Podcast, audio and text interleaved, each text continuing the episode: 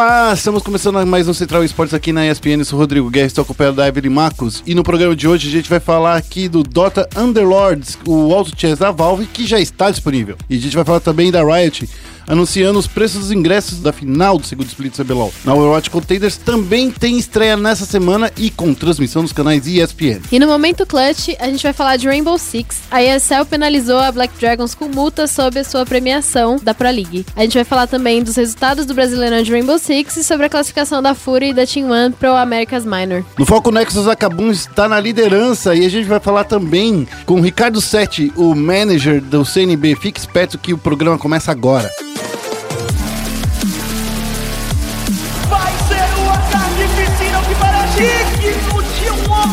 Overtime de uma final. Isso aí!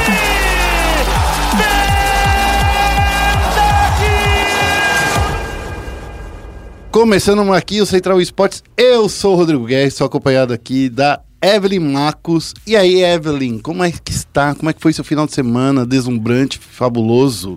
Olá! Passei o sábado de cama, e ontem teve CBLOL, né? Então foi ótimo.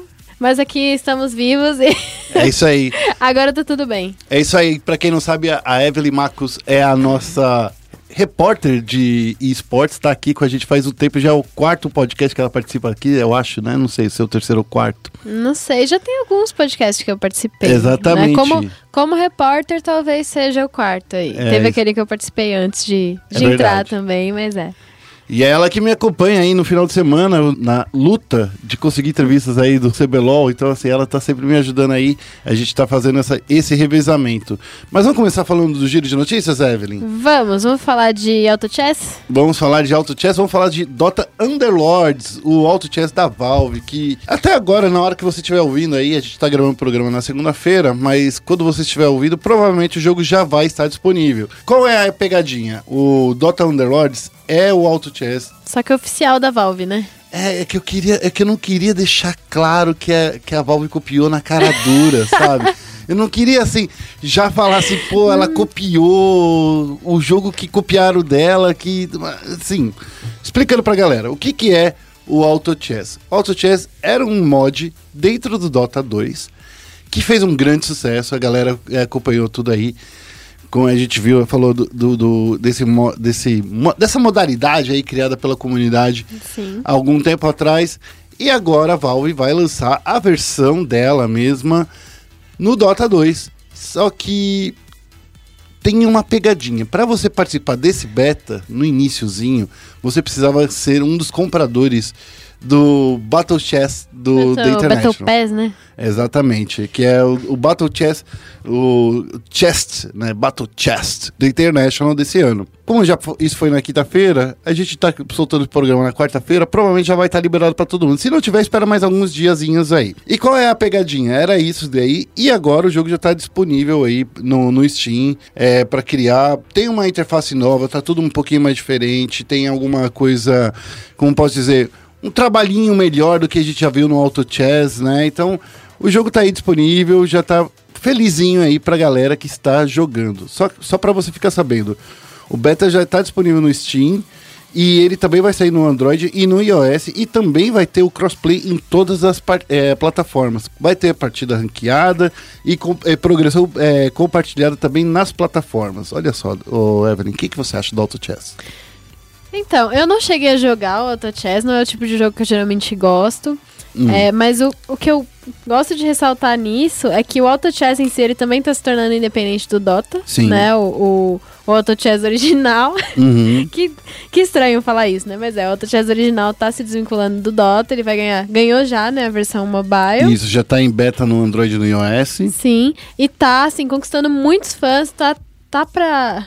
Tá realmente pra ser criado um circuito de esportes também do Auto Chess. É, então, é, segundo eles, sim, né? É, que eles, Eles receberam os uma planos, gran... né? Os originais, né? Receberam uma grande é, investimento aí da chinês, né? Da Tencent, inclusive. A Tencent que tá em tudo. Se você pensou em jogo, tem Tencent no meio.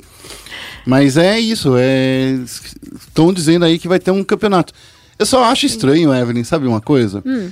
Que campeonato com muito RNG, né? Porque você não sabe qu- quais são as cartas que vão vir, quais são os, os, os heróis que vão vir. É meio complicado. Ah, mas isso qualquer qualquer jogo desse, desse estilo, né? Os card games também, né? Sim, sim. É, ele, É, ele lembra muito essa mecânica de base. card game, né? Que Sim. tem.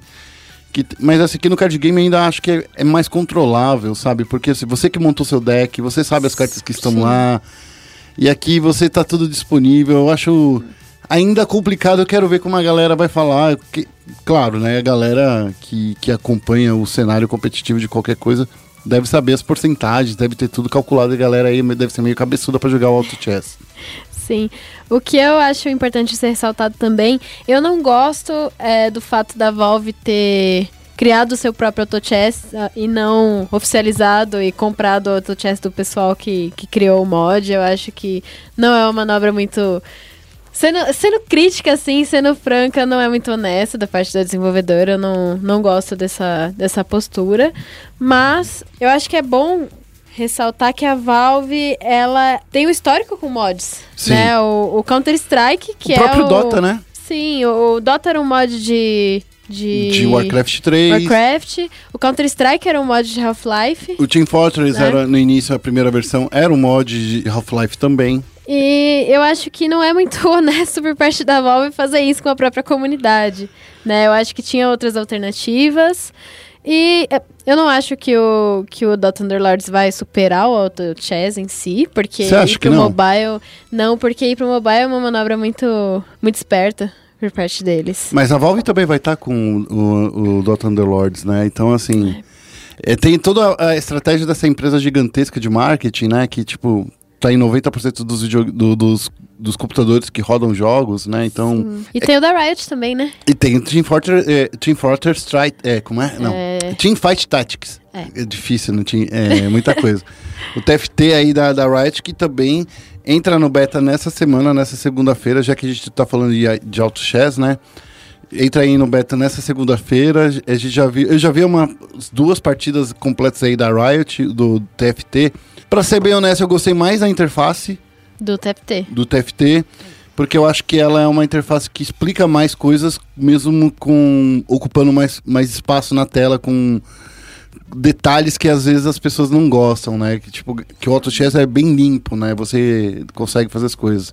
Enfim, mas eu gosto de saber que, tipo, ah, tem a fotinho do campeão do da Riot, tem Sim. também qual é o, o a classe dele, que item A Riot tem. tem essa dinâmica da didática, né? É, então eu acho que é um pouquinho mais fácil pra quem não entende muito do jogo ou quem não jogou LoL antes. O Auto Chess e o, Dota Underlords ainda acho que tem um problema porque parece que você tem que conhecer bastante do jogo. E assim, se você não conhece os campeões, assim, não tem uma fotinha pra identificar, pra você identificar.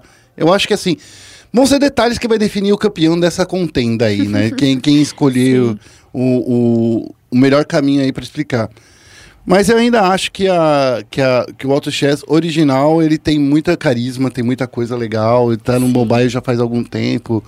Então, vamos ver. Eu Eles gosto têm- de coisas criadas pela comunidade também. é, então, olha, só pra você ter uma ideia, falando já aqui de coisas criadas por comunidade, muitos gêneros saíram daí. Sai, o, o Battle Royale saiu de um gênero criado da, da comunidade. O Counter-Strike, a gente já disse, né, veio da comunidade também. O próprio League of Legends, que alguns criadores do Dota estavam no, no- no, é, do, do- do LoL, estavam no- na equipe de desenvolvimento do Dota original. Então, assim, é legal ver, mas quero ver ainda direitinho como é que vai ser. Tá muito cedo, mas a batalha aí dos jogos automáticos, né, dos autogames, está começando. Vamos para a próxima notícia? Na última quinta-feira, a Riot anunciou os preços do- da final do segundo split do CBLOL, que vai acontecer lá no Arena Janesse, no Rio de Janeiro. As entradas foram divididas em quatro tipos: cadeira de quadra, cadeira especial, nível 1 e nível 3. O valor de cada um foi assim. Cadeira de, eh, de quadra, 100 reais. Cadeira especial, 100 reais. Nível 1, 100 reais. E nível 3, 80. Lá no site da Riot tem lá o, o gráfico direitinho, que você vê tudo.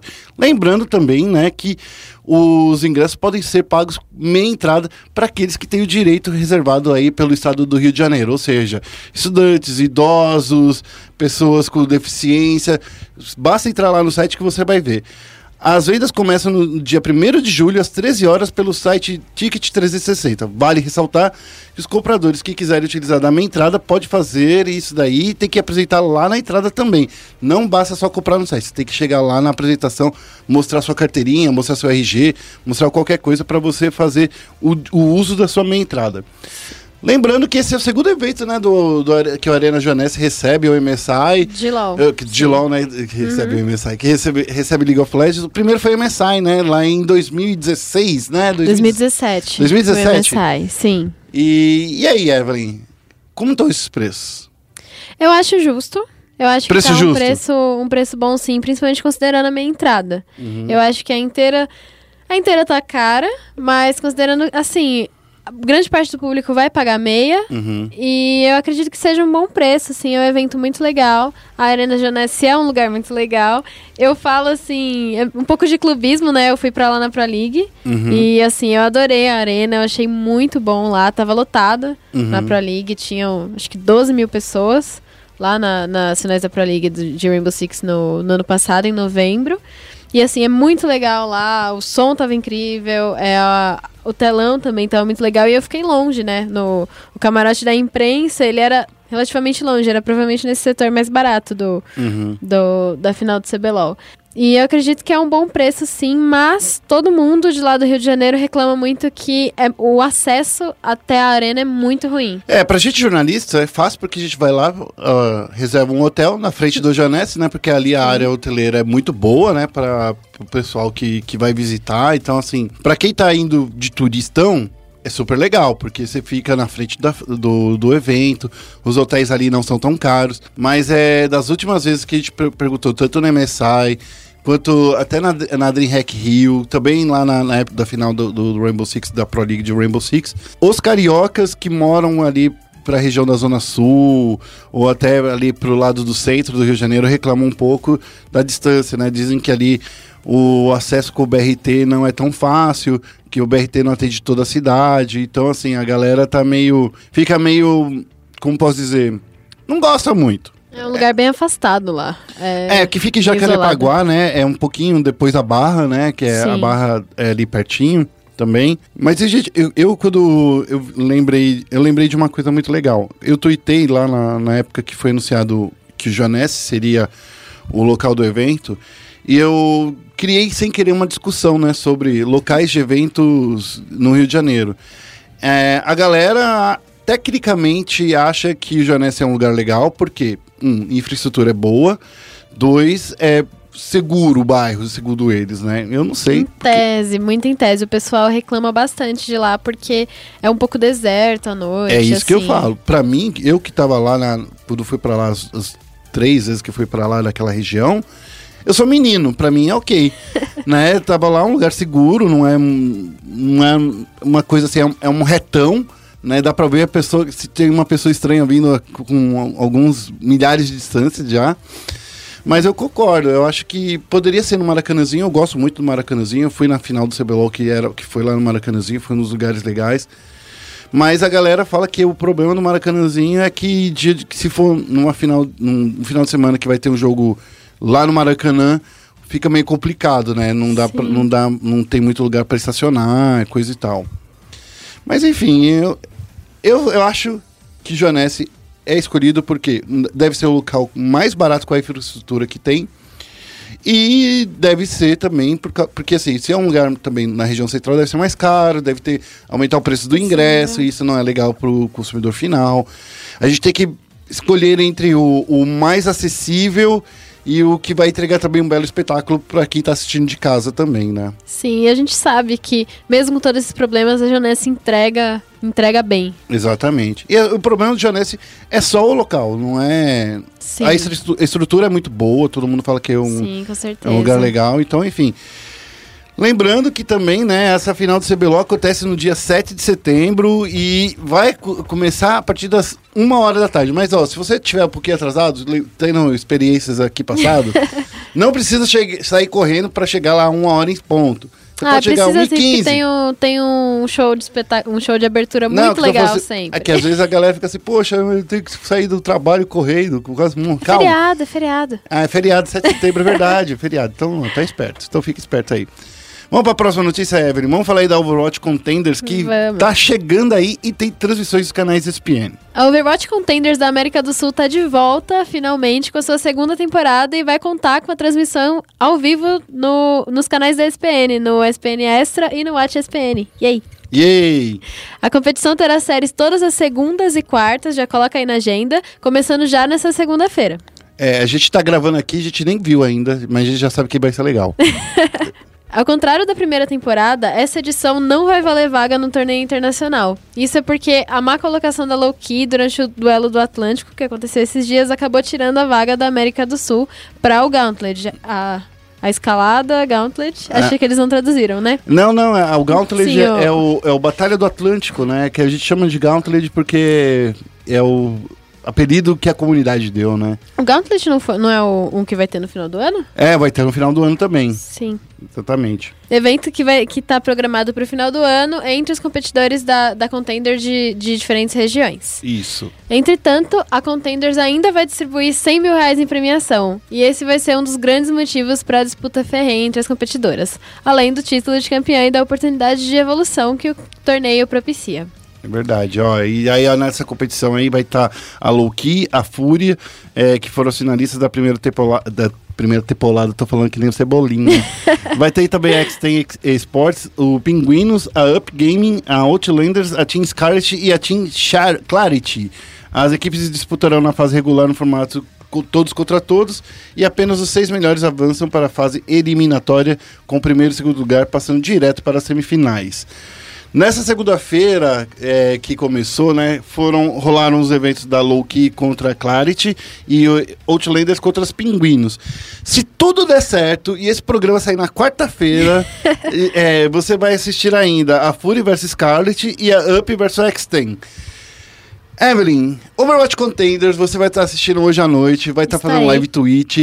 O que, que você espera aí para esse evento? Primeiro, eu estou muito triste porque a- é, tiraram a nossa vaga internacional. É. Né? Eu acho que isso tira um peso muito grande do, do torneio, mas ainda é um torneio muito importante e muito legal de assistir. E é muito legal a gente, a gente poder observar o cenário de Overwatch de, de perto. Eu espero que, que esse cenário tenha uma, uma melhora, esse, esse campeonato traga uma melhora no nível do, do nosso, da nossa liga regional. Eu concordo, eu acho que, tipo assim, é, que o cenário competitivo da Overwatch League, né, Overwatch, né, é Overwatch League e Overwatch Contenders. E daí é o único campeonato internacional que tem, que é o Gauntlet, que foi também a Batalha do Atlântico, que são esses eventos aí que, que são realmente importantes pra gente é, ter alguma experiência lá fora, né, eles acabam, tipo, nessa situação.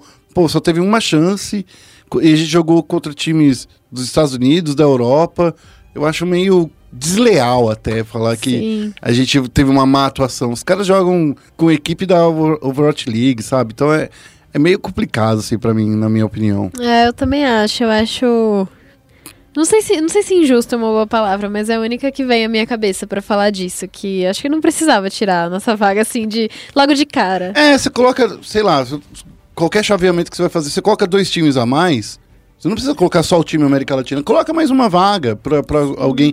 Mas não tira a única oportunidade da América Latina disputar com times mais fortes e mais. é, mais profundos, né? Mas de qualquer forma, aí, quem sabe a gente consegue mostrar aí um bom desempenho e o time que não participar também, que for o pior do Gauntlet, vai dar uma vaguinha pra gente no ano que vem na Batalha do Atlântico pra gente ter mais uma chance. Então, assim, essa última vaga aí é sempre rotativa. Quem sabe a gente volta aí no ano que vem com mais uma força e a gente consegue se evoluir melhor.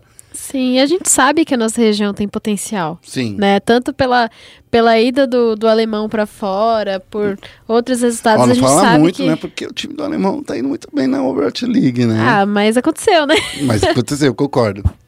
A gente sabe que tem potencial, que tem espaço pra crescer. Então eu fico assim chateada e acho acho negativo essa essa perda da vaga. Beleza, ó. Então, esse foi o nosso giro de notícias e agora a gente vai falar um pouquinho dos jogos de tiro em primeira pessoa. Vamos. Vamos para um momento clutch. Okay, team, follow my command.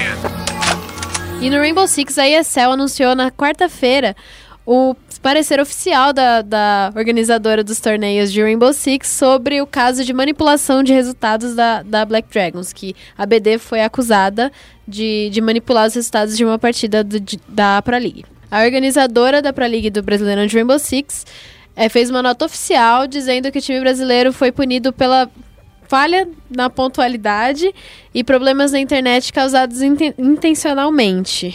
Eles não puniram a ABD por match fixing nem por manipulação de resultados, que foi sobre o que a ABD tinha sido acusada.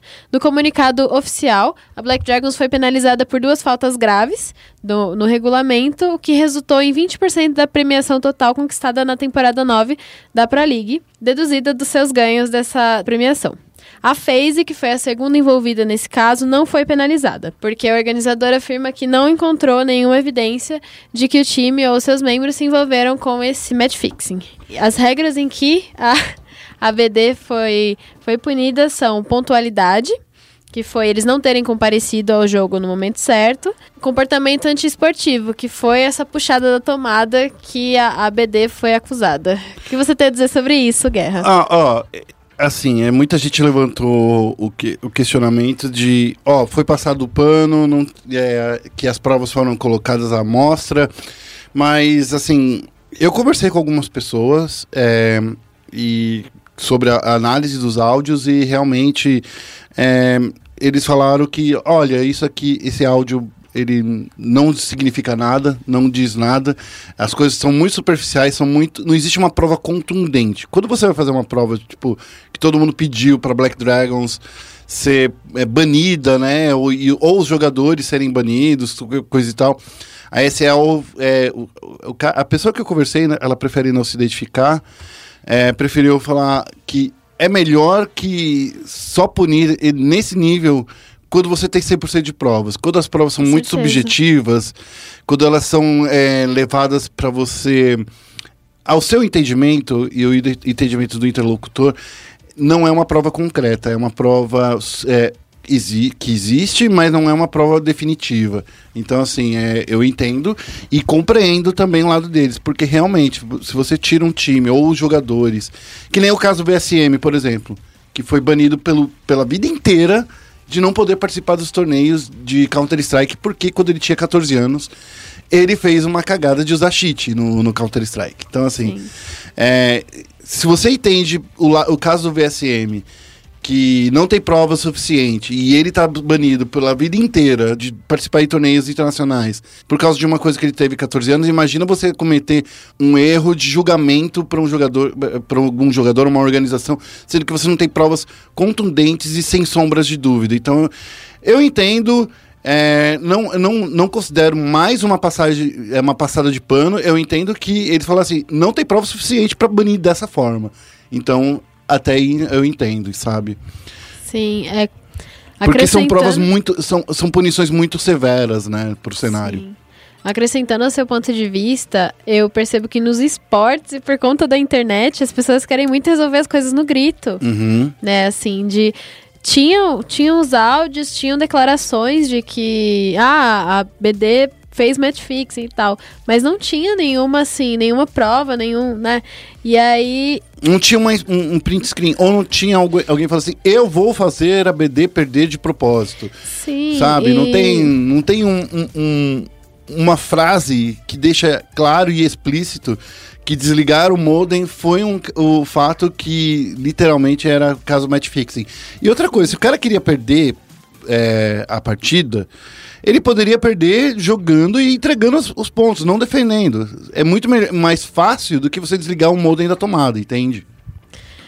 Ah, Eu creio que nesse caso tenha sido muito sobre a repercussão, foi muito maior do que o fato. Sim. Então, a- a- as pessoas queriam mais punição por conta dessa repercussão do que pelo que aconteceu de verdade. E isso é um problema. Mas, eu, assim. Eu acho que não é sobre a punição, mas eu acredito que devia ter, sim, mais investigação, porque do jeito que foi, eu acho que foi pouco transparente com a torcida. Uhum. Porque é, não, não foi revelado nenhum detalhe sobre a investigação, não foi colocado na mesa, ó, a gente achou isso, a gente achou isso, e por conta disso, disso, disso, a gente não vai punir ou vai punir dessa forma. Então eu acho que a, a ESL foi pouco transparente. É, então, pareceu ser uma passada de pano. Pelo que eles explicaram, né? Eu expliquei até no, no meu Twitter, porque bastante gente tava discutindo e falando assim, a, a única coisa que falavam era, estão passando pano. Sendo que não estavam realmente dizendo por que será que eles estão passando pano. Então, é o seguinte... É, a ESL, pelo que eu compreendi lendo, assim, dissecando o regulamento deles, a ESL entendeu que a, a Black Dragons tinha realmente puxado a, a tomada, né, como os áudios diziam, mas que não se encaixava em match fixing porque não tinha nenhuma evidência de que eles ganhariam alguma coisa com isso. Né? O match fixing seria se, por exemplo, tivesse um apostador por trás. Isso. E a manipulação de resultados seria se a, se a BD ou a FaZe ganhasse alguma coisa com isso. E também não Exatamente. tinha nenhuma prova concreta de que isso aconteceu, nem nos áudios. Porque a, a FaZe já estava classificada, inclusive, se eu não me engano, na não, época. não, ainda tava. faltava. A FaZe só classificou na última, na última semana, sim. Mas a Black, pra Black Dragons vencer ou perder não valeria nada. Não, não valeria. Então- Tanto que a acusação era de que tinha sido um por um, né? É. Uma, uma, uma partida na Pro League por uma partida no BR6. Entendi. Enfim, né, ó, já que a gente tá falando de BR6, já vamos falar então aí do resultado aí, do que tá acontecendo aí no Brasileirão. Porque nesse Vamos. domingo também, né, já que a gente tá em- emendando aqui pra falar se tem algum sentido. Vale a pena linkar os dois fatos? Eu acho que vale. Acho Porque que assim, sim. Final de semana, então, né, foi, é, aconteceu também a 13 terceira rodada, a primeira parte da 13 terceira rodada do Brasileirão de Rainbow Six. Já que a gente tá falando aí dos dois casos, né, sendo misturados, né, do... Ah, eu entrego um pontinho aqui na, na, na Pro League e você recebe um pontinho aí no, no Brasileirão. Se fosse levar por isso, a, a FaZe Clan derrotou a PEN por 2 a 0 aí no domingo. Daí, e também a Black Dragons encarou a NiP e também e só que nesse caso a Black Dragons empatou com a NiP. Nesse resultado até agora, nessa, nessa primeira fase aí do, da 13 terceira rodada, Black Dragons ocupa a quarta posição com cinco vitórias, três é, empates e cinco derrotas. Eu não sei aí se vale valeria tanto a pena você ir a fundo falar que ah, eu te dei uma partida na, na, na Pro League para receber aqui no, no, no Brasileirão. Por mais que eles estejam até agora, nesse exato momento, entrando aí né, no, no, no- nos playoffs, eu não vejo que isso seja tão, tão fácil assim para Black Dragon superar, entende? Para para falar assim, nossa, o Brasileirão nem vale uma, uma vaga no torneio internacional, nem nada, né? Então, por que eles entregariam uma vitória assim para FaZe Clan? Não- não- eu não entendo ainda esse pessoal, mas eu concordo com você, Evelyn. Eu acho que foi pouco transparente, sim. Deveria ter um Sim. pouco mais de transparência. Eu até tinha comentado que, assim, um, um caso de match fixing mancha muito o cenário brasileiro. Sim. Eu creio que isso foi o que todo mundo que estava envolvido, e principalmente a ESL e a Ubisoft, pensaram ao tratar de- desse caso, né? Assim, é muito, muito, muito feio pro cenário de Rainbow Six e pro cenário brasileiro que aconteça um caso de match fixing ou de manipulação de resultados no Brasil Uhum. por conta do investimento gringo aqui, por Sim. conta de, de como o cenário é emergente, querendo ou não. Mas eu acho que é muito, assim. Não sei se mais feio, mas é um tiro no pé muito grande você fazer uma você tomar uma atitude que vai tomar um, um backlash tão grande da sua comunidade, né? A comunidade está se sentindo traída de certa forma, a comunidade está sentindo como se a ESL tivesse passado pano e isso perde isso faz com que a, a empresa perca credibilidade com os fãs e isso é uma coisa que você não pode não pode correr o risco. É verdade, mas ó, eu, eu prefiro que é, falar que não passou o pano, mas que não foi transparente. Eu acho que isso sim. Sim. E também, assim, se a gente não tem provas concretas, se não existem provas concretas realmente, realmente não dá pra você também punir uma organização dessa forma aí do que de uma acusação tão grave. Então, assim, dos males o menos o menos ruim, digamos assim, entre aspas, né? Porque o menos pior, se dá pra falar. Mas é, eu, eu acho triste do jeito que ficou. Enfim, Sim, por fim, só pra, só pra fechar, É. não acho que a UB e a ESL tenham passado pano, Também mas acho eu não. acho que eles tenham. Eles vacilaram muito de não terem explicado por que eles não passaram pano. É verdade. A, a final aí do, da Pro League, ela vai voltar daqui nos próximos dias, né? Já voltou, Evelyn? a não, volta League? essa semana. Volta nessa semana, na quarta-feira. E também o Brasileirão chega no fim da fase regular já nessa semana também. É, nessa semana, os confrontos entre Red Devils e Team Liquid é, e Immortals contra a INTZ encerrarão a 13ª rodada e aí já vai entrar para os playoffs. Do momento que está, a Team Liquid vai direto para a semifinal e a FaZe Clan vai para a terceira fase da, esca- da escadinha. A Ninjas e Pijamas e a Black Dragons se enfrentariam, nesse caso, como está hoje, nessa primeira etapa do Gauntlet, né, da escalada. Isso, mas a INTZ ainda pode se classificar e. Exato. Ainda tem jogo, ainda tem jogo. A INTZ pode, pode se classificar porque, assim, a única maneira da, da INTZ é, passar Black Dragons ela vencer essa partida agora. Porque se ela empatar, pelo saldo de rounds, eu acho que ela não, não segue em frente. Então, assim, tá- a, a INTZ tem muito de- é, saldo, um déficit muito grande em saldo de rounds. Então, assim, tá muito longe da Black Dragons. Ela precisa, a INTZ precisa vencer de qualquer maneira é, essa partida aí contra a, a Immortals, porque se não for desse jeito, se não for por vitórias diretas, eu duvido que a NTZ consiga passar Black Dragons. É isso? É isso. Então vamos falar aí um pouquinho mais de é, outras coisas. Vamos falar aí dos resultados de Counter-Strike. É, começando aí, ó, a Fúria e a Team One se classificaram para o Americas Minor. Esses dois times brasileiros do nosso coração que dominam nossa mente estão aí classificados. Só Aê, você- mais brasileiros. mais brasileiros. A Team One, ela tava aí jogando. é, a Fúria, é, a gente já vai falar dos dois. Vamos começar pela Team One. A Team One, ela tava no- na, mesma, é, na mesma bracket que a Fúria. Só que ela estreou vencendo a ATK. Perdeu pra Fúria por 2 a 0 E caiu pra lower bracket. E daí, com isso, a Fúria já se classificou diretamente aí pro Minor. Aí a Team One teve que passar por uma treta incrível Pedreira. passou por uma pedreira. Ela caiu lá no, no round 2 da lower bracket e encontrou a, a Bad, News, é, Bad News Beers. E aí ficamos assim, hum, vamos enfrentar quem? Enfrentar quem? Luminosity, Luminosity. que é outra brasileira, outra equipe brasileira que tinha caído após ser derrotada pela Lazarus Sports. Aí ficou aquela coisa, pra quem você torce nos times brasileiros? Luminosity ou Team One? Não adianta você torcer agora porque Team One já se classificou. É, foi essa a saga de brasileiros aí. Eu fico pensando, o Evelyn, é, esse America's Minor, a Luminosity, eu gosto muito do, do time da Luminosity, mas a T1 realmente conquistou essa vaga. Ah, as duas vagas que tinham ali pro, pro lower bracket eram vagas complicadíssimas para a T1 Sim. enfrentar a Cloud9, por exemplo, ela perdeu para para é, para The Quest, que foi uma das adversárias da Luminosity. Cloud9 que tomou um backlash gigantesco da comunidade também por ter perdido pra esse time, né? Sim, né, primeiro que eles já tinham perdido para para New Identity, que, que é um time que não tem nem logo. A The Quest também não. né? Então, assim, a galera tava toda nervosa aí, porque, nossa, mano, vocês perderam pro time aí que não tem nenhuma organização.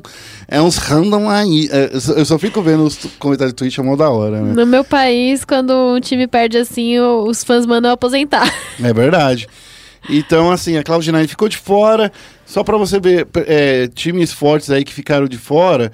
Eu acho que, que foi a Cloud9, a Singularity também, que tava indo não tão bem, né? Mas era um time muito forte. Singularity classificou. É, a Singularity se classificou, eu tava olhando só no coisa, no, no upper bracket, que, quem mandou olhar dos dois lados. né? Então, assim, é, é, bom, a Singularity então foi, deixa eu ver, ah, Team Envy tava ficou de fora, né? Envy. Então, assim, realmente, né, meio triste. Vamos falar aí de quem se classificou então, o Evelyn. Os Vamos. classificados para Américas Minor, A Fúria. a Fúria está Fúria classificada. classificou na primeira, na primeira bracket, Na né? primeira- classificou na- bem rápido. Se classificou com, com a, é, a vitória simples, né? Em cima da, da Pickers Advantage e depois por 2 a 0 em cima da T1. Então ela, como ela estava na upper bracket, já foi direto aí pro America's Minor. A Luminosity começou vencendo a Pari Ar- Astronauts, mas perdeu para Lazarus, que a gente falou. E a Lazarus se classificou. A Cloud9 perdeu para New Identity e a New Identity perdeu para Eu United. E a Eu United se classificou, que é outro cara, é, outro time muito bom. A NRG também está classificada. Fechando aí a upper bracket. Na lower bracket, Team Singularity e Team One. É, eu acho que esse resultado aí do America's Minor vai ser uma coisa legal. É um minor interessante da gente ver, que Sim. são times é, de mid-tier, né? Que sempre estão disputando aí. E mais uma partida aí para Fúria, que já tinha se comprometido a participar desse campeonato. Mas vamos falar de outro campeonatinho rapidinho, que a Fúria participou, mas é só uma frase mesmo, viu, Evan, que eu vou ler aqui, ó. Logo após se classificar para o Minor, a Fúria foi direto para Portugal para disputar a Moche Excel Sports. Só que diferente aí dos últimos resultados, a Fúria não foi nada bem, né? Eles acabaram perdendo logo na estreia para Gamer Legion, que acabou sendo eliminado também no, no torneio de uma forma assim, sei lá, tão cedo. Talvez seja porque os caras estejam cansados de tantos campeonatos que estão Sim. disputando. Acabaram de Efeito MBR no começo do ano. é, tá- efeito MBR tá chegando na, na Fúria também. Eles disputaram aí, ó, recentemente. Foi a ECS e a DreamHack Dallas. Sim. Tinham acabado de disputar também esse, esse qualificatório para America's Minor. Vamos dar um desconto, né? É, Eu acho que assim, é, não deu nem tempo da gente ficar bravo com a Fúria por conta Verdade. dessa, dessa derrota. Eu creio que esse campeonato foi bastante pra, pra cumprir a agenda, alguma coisa É, assim. Aqueles contratos que eles já tinham assinado, né? não tem muito demérito, não. A gente perdoa Fúria, tá tudo bem. É isso aí, ó. E já falando de outro torneio que rolou também super rapidinho aqui, a Pen Gaming, ela também se envolveu numa uma competição internacional, só que foi lá na Argentina. E eles conseguiram é, é, a vencer a segunda temporada da Horus League após a vitória sobre os chilenos da Re- Rejected por 3 a 0 É isso aí, meu querida Evelyn. O É cenário aí. dos jogos de tiro competitivo rolando. Continua pegando fogo. Bom, esse foi o nosso resuminho aí do que aconteceu agora nos jogos de tiro. Vamos falar um pouquinho dos MOBAs, vamos focar no Nexus. Bem-vindo a Summer's Rift. E mais uma semana se passou no Campeonato Brasileiro de League of Legends, nosso queridíssimo CBLOL. E a Kabum tá liderando nessa segunda ou terceira semana do CBLOL? Foi a, a sexta rodada que aconteceu agora, Terceira, terceira semana. semana. A gente tá chegando no finalzinho da primeira fase aí do. Do primeiro turno das melhores de um do, Exatamente. do CBLOL. E a Kabum tá liderando o campeonato depois dessa terceira semana. A NTZ abriu as disputas vencendo a Uppercut no sábado. Na sequência, a PEN derrotou a Redemption e a Kabum superou o Flamengo. No confronto dos desesperados na lanterna do CBLOL, a CNB saiu vitoriosa contra a Team One. O domingo começou quente, com a Kabum triunfando sobre a PEN. Os Golden Boys se recuperaram, é, Esse lance do, da T1 vencendo a INTZ, né? Que esse 1x0 aí da INTZ foi doido, né? Foi. Continua aí, Evelyn, fala aí. É, a, a Team One se recuperou na tabela com uma vitória com, sobre a CNB. Se recuperou mais ou menos, né? Continua empatado na lanterna com a CNB. E o Flamengo também se recuperou da derrota traumática do sábado, vencendo contra a Uppercut no domingo. E a semana foi fechada pela Redemption, que venceu contra a CNB, mantendo os Bloomers na lanterna. Com isso, então, a Kabum ficou em primeiro lugar com 5 pontos, 5 vitórias e uma derrota. Flamengo, Redemption e Pen Game vem em segundo lugar, empatados, cada um com 4 vitórias e duas derrotas. A NTZ é a única que tem 3 vitórias e 3 derrotas. Uppercut veio com duas vitórias e quatro derrotas. E tinha um ano, né? E a CNB, como a Evelyn já deixou clarinho aí para todo mundo ver, estão aí nessa nesse encontro do de quem não se encontrou, né? Pra mim, Tá a se gran- encontrando, tá se encontrando. Pra mim, a grande partida desse final de semana, a grande surpresa, foi a T1 vencendo a INTZ. A INTZ, que na minha opinião, era pra estar aí nesse grupo, nesse bololô aí do segundo colocado, vacilou demais contra a T1. Não tirando méritos da T1, mas assim, o time que é campeão brasileiro perder pro time que não tá com o seu AD Carry, tá jogando com um caçador, com um atirador é, improvisado. Mostra um pouco do reflexo de como tá a INTZ, não, Evelyn? Sim, eu acredito que em resultado, sim, o mais surpreendente foi a, a NTZ ter perdido pra One, sim. A One tá vindo de uma fase muito fragilizada, né? Eles estão começando a se encontrar nesse CBLOL agora, agora que eles contrataram o Luscão, né, pra como atirador deles. Eles estão Isso. começando a encontrar o estilo de jogo deles, a se reencontrar para a crescente que eles estavam no- nos playoffs do circuitão. E foi assim, muito mais um demérito da NTZ, na minha visão, do que. Não, tá, vou reformular, não vou falar que foi exatamente um demérito, porque foi bastante mérito da One, mas é mais preocupante da, pra NTZ do que realmente uma coisa a se comemorar pra, pra Team One. Eu acredito que não tem nenhuma desculpa ou justificativa pra um time que foi campeão brasileiro da, da última etapa e que trouxe um reforço na rota inferior, que foi o, o Micão. É, não existe essa desculpa pra que eles tenham perdido pra Team One na fase em que eles estão. A, a Team One não é um time ruim. Também, Não, não mas é. eles estão numa fase muito complicada, muito fragilizada e é, é preocupante. Pra quem ouve aqui o Central Esporte sabe que eu venho reclamando da T1 não ter um reserva pro, pro Absolute, mesmo sabendo que ele tava tendinite bem forte. Eu perguntei isso pro Cacavel, perguntei isso pro Buzz. O Cacavel tem uma entrevista lá em texto que, lá no nosso site. O Buzz veio aqui no, no Central Esporte, falou sobre isso. É, falei pra ele, vocês ouviram na época quando eu comentei com ele, pô, não tem um reserva pro Absolute? Ô, sacanagem, hein, mano. Não faz isso não. Enfim, contrataram o Luscão. Só que o Luscão só pode jogar agora na partida de domingo. Isso. Porque ele precisava ficar fora três partidas, né? Então, assim, Três rodadas, né? três rodadas, seja- exatamente. Três partidas, né? Então, assim, poxa, é, três rodadas não, né? Porque senão ele só ia entrar nos, nos playoffs, ô Evelyn. Não, semana é diferente de rodada. É verdade, verdade, verdade. Então, assim, é- é- ia ser complicado, sei lá. Então, pelo bem, agora a T1 já pode voltar a treinar, quem sabe, né? O Forlan vai ter que fazer seu último treino de AD Carry, será, nesse final de semana? será que ele vai conseguir? Será disputar a partida de sábado e fazer... sei. Porque o Forlan jogou bem. O Forlan tá mandando bem, sim, Jogou como, bem. como a The Carry. Tava lá, tava quente, tava suave, tava com aquele óculos escuro dele, tava mandando bem. Mas é o problema, né? Eu ainda acho que, que nesse CBLOL a gente tá com um nível muito baixo, no geral. O Melão vem falando isso, o GSTV vem falando isso muito. Sim. Mas eu acho que todo mundo que acompanha o cenário sabe que não tá bonito de jeito nenhum esse, essa forma que o CBLOL tá sendo jogado. É, voltando no- nos preocupantes, É. né? Eu creio que é muito, muito, muito mais preocupante pro cenário em si que a Team One nessa situação consiga tirar uma vitória Uhum. do que pra NTZ ou pra qualquer outro adversário. É, em qualquer outra região, um erro desse seria punido de muito, com muito mais é, assertividade do que aqui no CBLOL. Era, Se né? fosse, por exemplo, na LCS, eu, eu acredito, honestamente, que a T1 ia sair dessa fase de pontos 0-7. Né? muito possível. Por- porque, assim, não é, é erro de planejamento. Isso foi erro de planejamento, infelizmente. É, a T1 falou que todos os contratos de AD Carries que eles tentaram antes de, de encerrar a janela de transferência não, não corresponderam, Não né? Não demoraram para responder. Eu Na não verdade, tiro... uma janela de transferências muito curta também, né? Foi uma Foram transferência 15 curta. dias de janela de transferências. Eles não conseguiram recuperar a falta do Steel. Steel que foi pra Falco, Sim. complicado. Eu ainda acho que assim, você sempre tem que ter um plano B.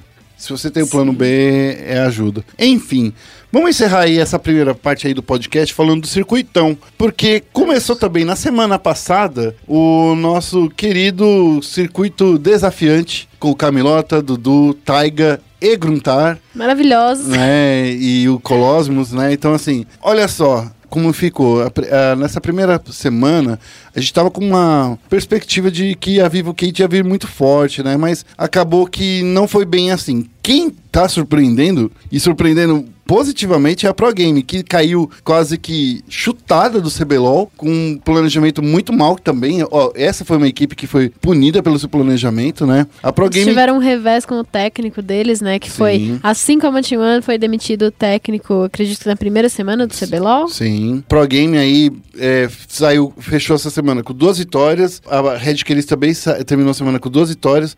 A Van Liberty e a Vivo Cade, cada uma com uma vitória e uma derrota. E, né, os, os nossos queridos perdedores, a Falcol e a Rensga. A Falcol que, pelo investimento que faz, não era pra estar nessa situação também, né? É, eu creio que seja um começo de campeonato preocupante pra Falcon, mas o time é um time reconhecidamente bom, Sim. é um time que tem jogadores muito bons, a comissão técnica da Falcon também promete. Eu me preocupo também com essa dificuldade que os times brasileiros têm de, de vir para o campeonato preparados. Uhum. É, a gente tem uma tendência de times que se adaptam ao longo do campeonato e tem uma crescente ao longo do campeonato. E eu acho isso, assim, quase imperdoável. Não dá pra você fazer isso, você tem que vir já preparado. Mas eu sei que a Falcon é um time muito bom. E eu acredito que a gente vai conseguir ver coisas boas desse time. Eu não vejo eles disputando uma relegation nesse.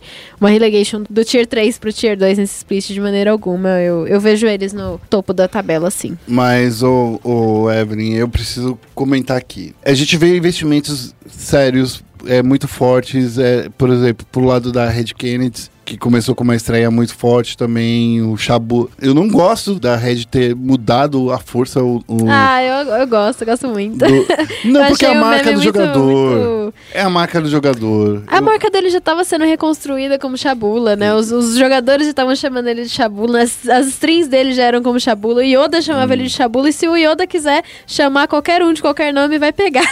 É verdade, isso então, é verdade. eu, eu creio que condiz sim, e, e foi... Eu acho até positivo pra marca dele, porque é a torcida criando empatia com ele e isso não, não se compra, né? E quanto o lance da Falcão, eu acho que o principal fator é, é, é assim, eu quero ver mais o- os jogadores novos aí. Eu quero ver o Reativo jogando, eu quero ver o, o Furiz jogando, porque assim, o Steel e o Riev são caras muito bons, a gente já sabe da Sim. qualidade deles, mas eu quero ver esses novos nomes aí rolando. Já no caso da Van Liberty, né, era pra estar um time muito mais forte porque eles investiram com os Antins, trouxe o Carioca, O próprio Talkers. o Talkers, que nem, nem se fala.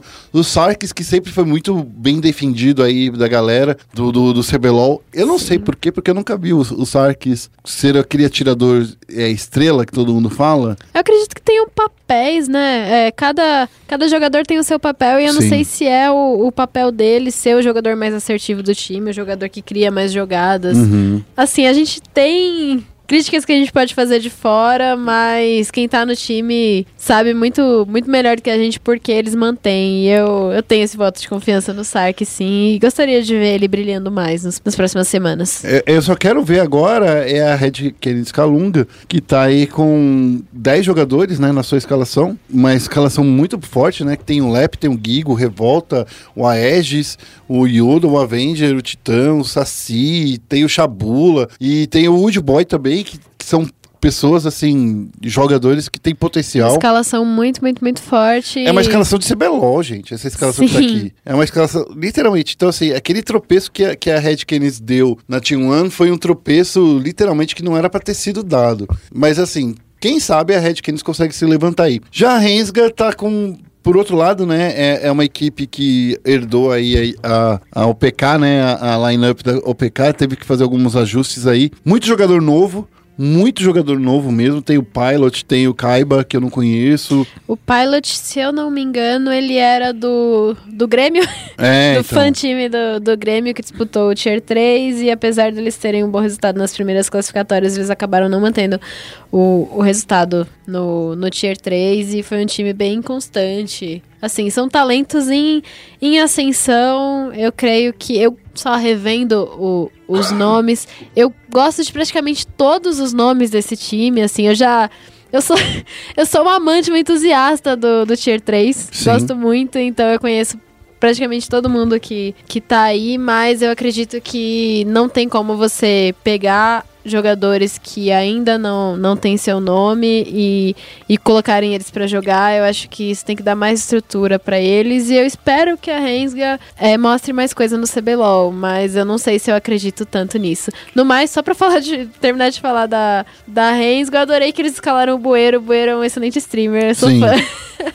É, tanto é que eles, com, com a entrada do bueiro aí, eles ficam com três atiradores, né, de, de coisa. e- e três é, atiradores da sua escalação não quer dizer que os três sejam os, os caras que vão atuar de verdade, né? Sim. Mas enfim, é, é- essa, essa linhagem aí do, do circuito desafiante, mostrando aí Pro Gaming e, e Red Kennedy no, no topo aí do, do, do torneio. Tudo bem, é a primeira semana. A Vivo Kid deu uma escorregada, a Van Libert deu uma escorregada. Mas circuito desafiante, eu gosto muito da ideia da, da Rensga, que não traz nenhum medalhão gigante do cenário competitivo, que investe muito. Mas também tem que tomar cuidado, porque senão eles podem ter que disputar a relegation do próprio desafiante. Então, assim, acabaram de chegar. Espero que vocês consigam se organizar melhor aí. Tomara. Evelyn, agora é a hora que todo mundo fica esperando. Mas eu acho que no programa de hoje, essa entrevista a galera não tem noção de quão foi legal. A gente entrevistou o, o Ricardo Sete, que é o, o, o manager da CNB, mas a gente falou muito pouco de CNB. A gente falou sobre jornalismo de esportes. Foi muito legal conversar com ele sobre evolução de, de cenário de esportes. Então fique esperto aí que o chat aberto começa agora. Está começando aqui o chat aberto. Hoje a gente vai conversar aqui com o Ricardo Sete, que é um traidor da causa jornalística, ex-jornalista. Não, ex-jornalista não dá pra ser, né, Sete? Ex não, ex não. Não dá pra ser, Não, né? ainda não. Mas você é jornalista e hoje em dia trabalha como manager lá no CNB. Eu te trouxe aqui porque você é um agente infiltrado na causa. Ah, é? Você Tô é o cara que lado, vai cara. trazer as informações pra cá, vai vazar tudo pra gente agora, nesse programa. Não vazar não, vazar não. Vamos falar tudo que pode, então. Então, eita, é isso aí. Ô, Sete, eu queria é, primeiro agradecer a sua presença aqui no programa, porque eu acho que muito do jornalismo do esporte aqui se deve muito por causa de você e do Supra, porque naquela época tinha o MyCNB e o Teamplay. Eram os dois únicos sites de esportes no Brasil, e você é um dos pioneiros aí que trabalhou no MyCNB. Consegue lembrar de alguma coisa boa da época? Ah, primeiro, obrigado pelo convite. Eu fico muito feliz de estar participando pela primeira vez. E o início, como você falou, eu e o Supra, na, a gente tava conversando esses dias, assim, de putz, que saudade que, que dá do mais CNB e tal daquela época. Porque realmente não tinha jornalistas formados atuando, então eu e ele, né, começamos essa jornada lá atrás, era bem, bem mais difícil, em todos os sentidos, financeiramente falando, acesso a informações, então era algo que, que era desafiador e acho que para nós jornalistas, quanto mais desafiador é, mais a gente quer, mais a gente corre atrás, então acho que é uma das melhores partes que a gente lembra, assim, que eu lembro particularmente era de de tentar achar as informações que todo mundo tentava esconder, que era bem mais difícil e a gente ficava correndo atrás, então era algo bem bacana. É, todo mundo. é, é, a galera não sabe, né? Porque é, o MyCNB não é um site do só do CNB, né? Ele não tem uma ligação direta com o time de LoL. Ele tem com a organização. É uma, são coisas bem diferentes, né? E as pessoas realmente não entendiam aquilo naquela época. Eu era uma das pessoas críticas, inclusive, eu falei assim, pô, tem um jornalista ali do time. Pergunta pro jogador, já sabe. Eu, eu, eu, eu era um dos caras que tinha esse pensamento, mas era diferente, né? Era bem diferente, assim, o Mais CNB ele, ele surgiu realmente como um site do CNB, é, isso 2011 mais ou menos, e aí os meninos do Kleber Júnior sempre, foi, foi um passo à frente, eles sempre pensavam à frente e eles viam que não tinha nenhum site de, é, que cobria tudo de esportes, né, então tinha Teamplay na época e só Teamplay, então eles resolveram que não ia cobrir só sobre, não ia falar só sobre o time, ia cobrir tudo e tal. E aí começou com mais CNB, e aí, óbvio que é o nome do time e tal. E naquela época era engraçado que os sites de time tinha muito esse My na frente, né? Sim. Tinha o My Min lá, que era o, um time gringo, tinha vários My na frente, e o My CNB foi nessa, nessa onda. E aí quando foi indo, 2012 ali, eles me, me chamaram pra trabalhar com eles, e quando o, o, o Supra assumiu, né, e o Supra a gente começou a tocar, um dos pontos que a gente mais tocou com eles foi que se fosse pra gente fazer algo, é, a gente ia fazer de fato jornalismo. Então, se fosse pra falar mal do time, CNB, a gente falaria se o time merecesse. Então, não ia, não ia, nunca a gente ia, ia Passar pano. passar pano, né? Tanto que teve várias matérias polêmicas já envolvendo CNB e tal. Só que eu entendo a galera de fora, assim, era, era difícil. é, as pessoas. Muitas pessoas ainda criticavam e tal. Pô, vocês- vocês têm ligação com o time, vocês têm, têm, têm furo, tem essas coisas.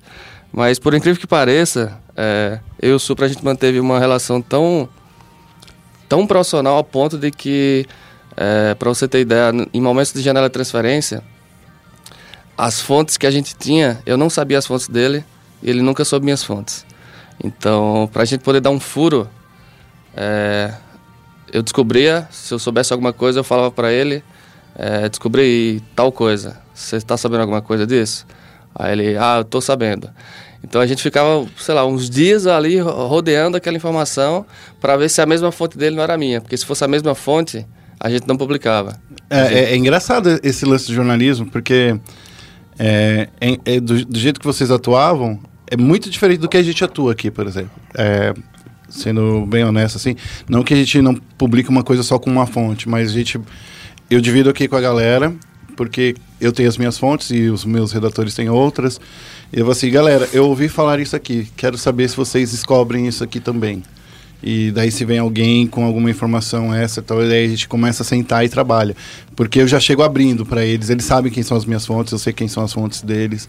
É, é um, mas existe o, a- o cruzamento de, de, de informação, que é sempre importante, ele precisa existir.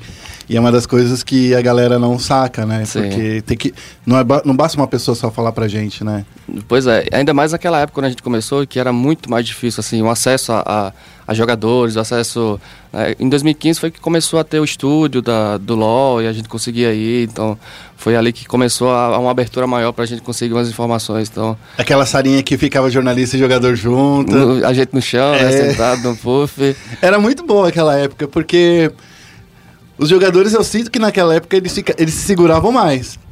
Não, era muito mais difícil, era eles se muito seguravam mais, muito é. mais. Eles não eram tão polêmicos assim como Não. são hoje. Não, acho que foi, é uma, foi uma evolução legal que eu, que eu vejo hoje, assim, jogadores são mais abertos, são mais sinceros, não fica segurando as coisas só por segurar, eles, eles abrem mais, eu acho isso, acho que tem que ser assim mesmo, né, não precisa estar escondendo tanto também, não.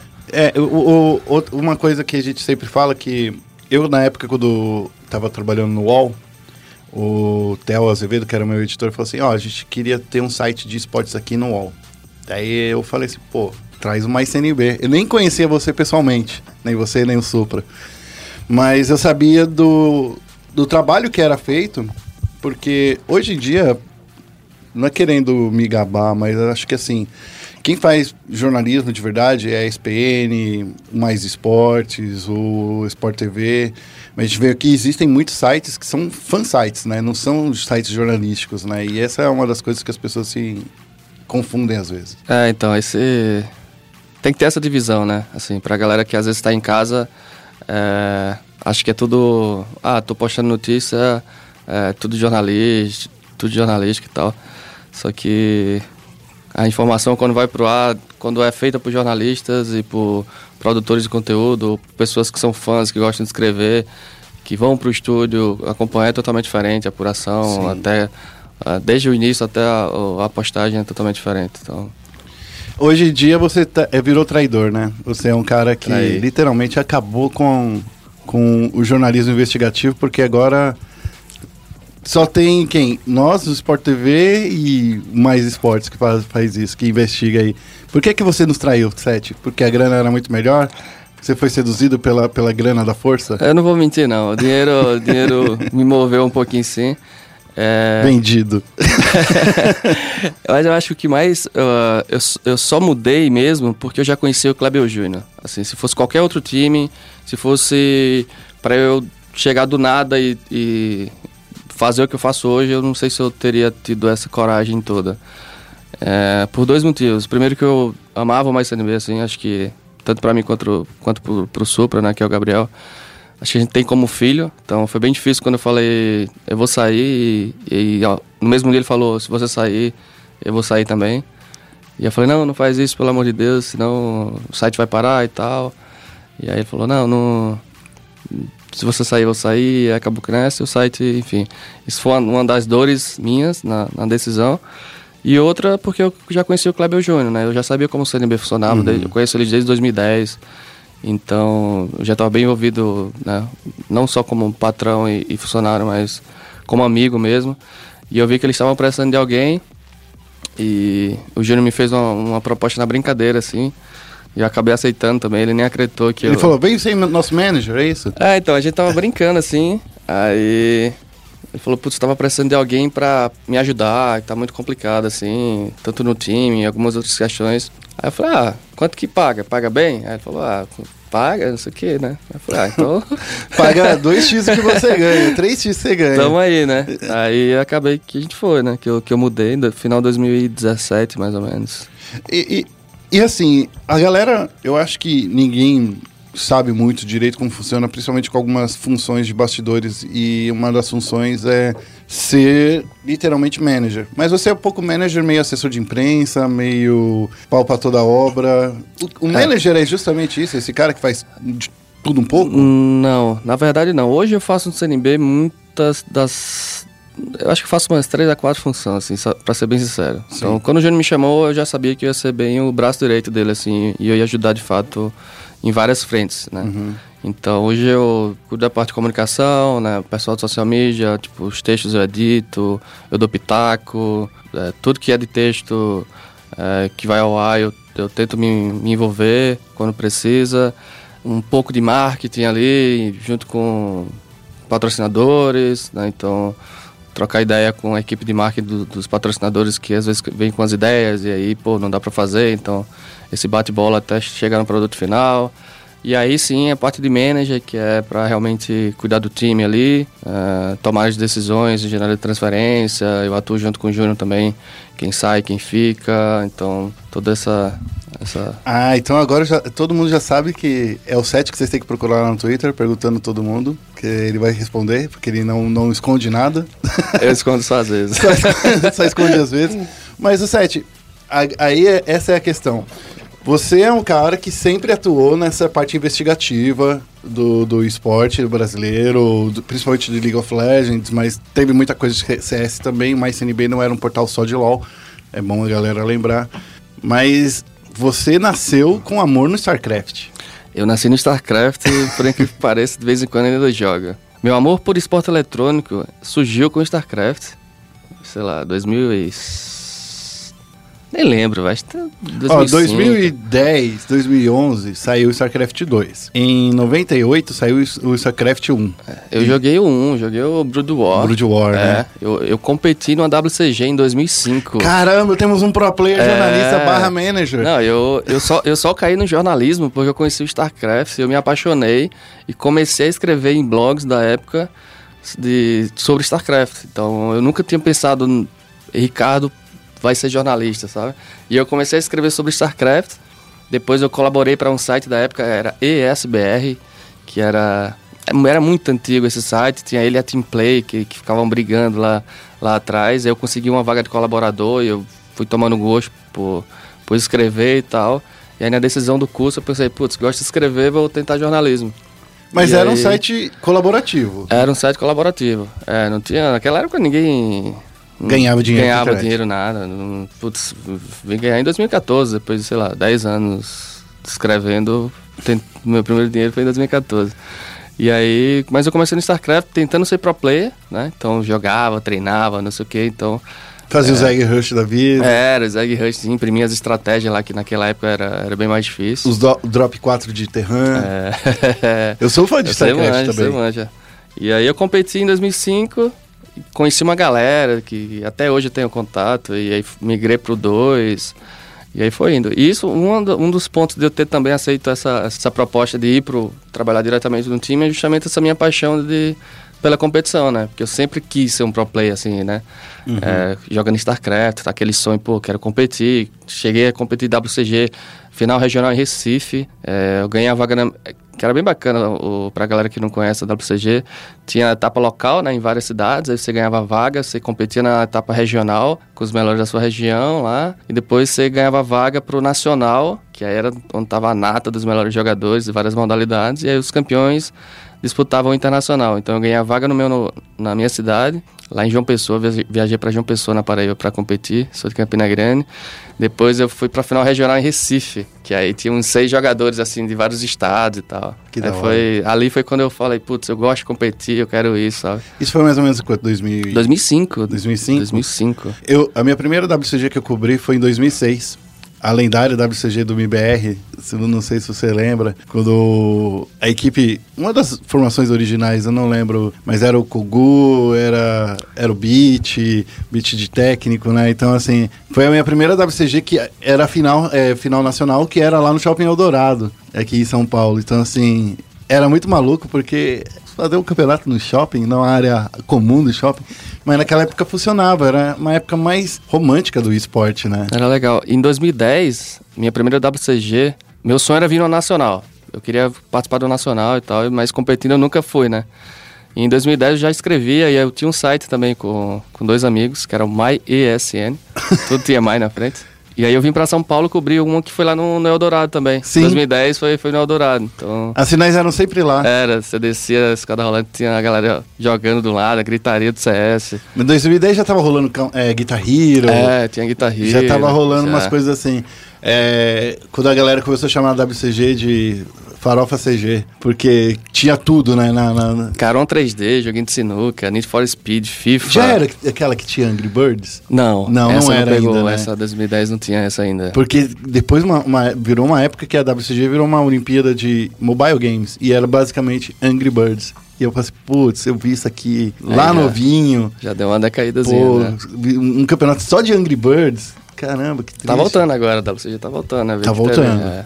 Eu acho que tem um renome. É, que, é assim como o MBR teve o nome e tal, do passado, a WCG tem esse nome, tem essa, essa perspectiva aí. Era muito legal. Quantos campeonatos você chegou a cobrir em loco? Você consegue imaginar, ou Sete? Acho que eu teve esse meu primeiro em 2010, foi a WCG. Foi o meu primeiro start, assim, como, putz, jornalista mesmo e tal. Eu tava estudando ainda na época. Todos No- os CBLOL, né? Desde 2015. Todos CBLOL, desde 2014. É. Meu primeiro CBLOL foi, foi a etapa que teve em Fortaleza, né?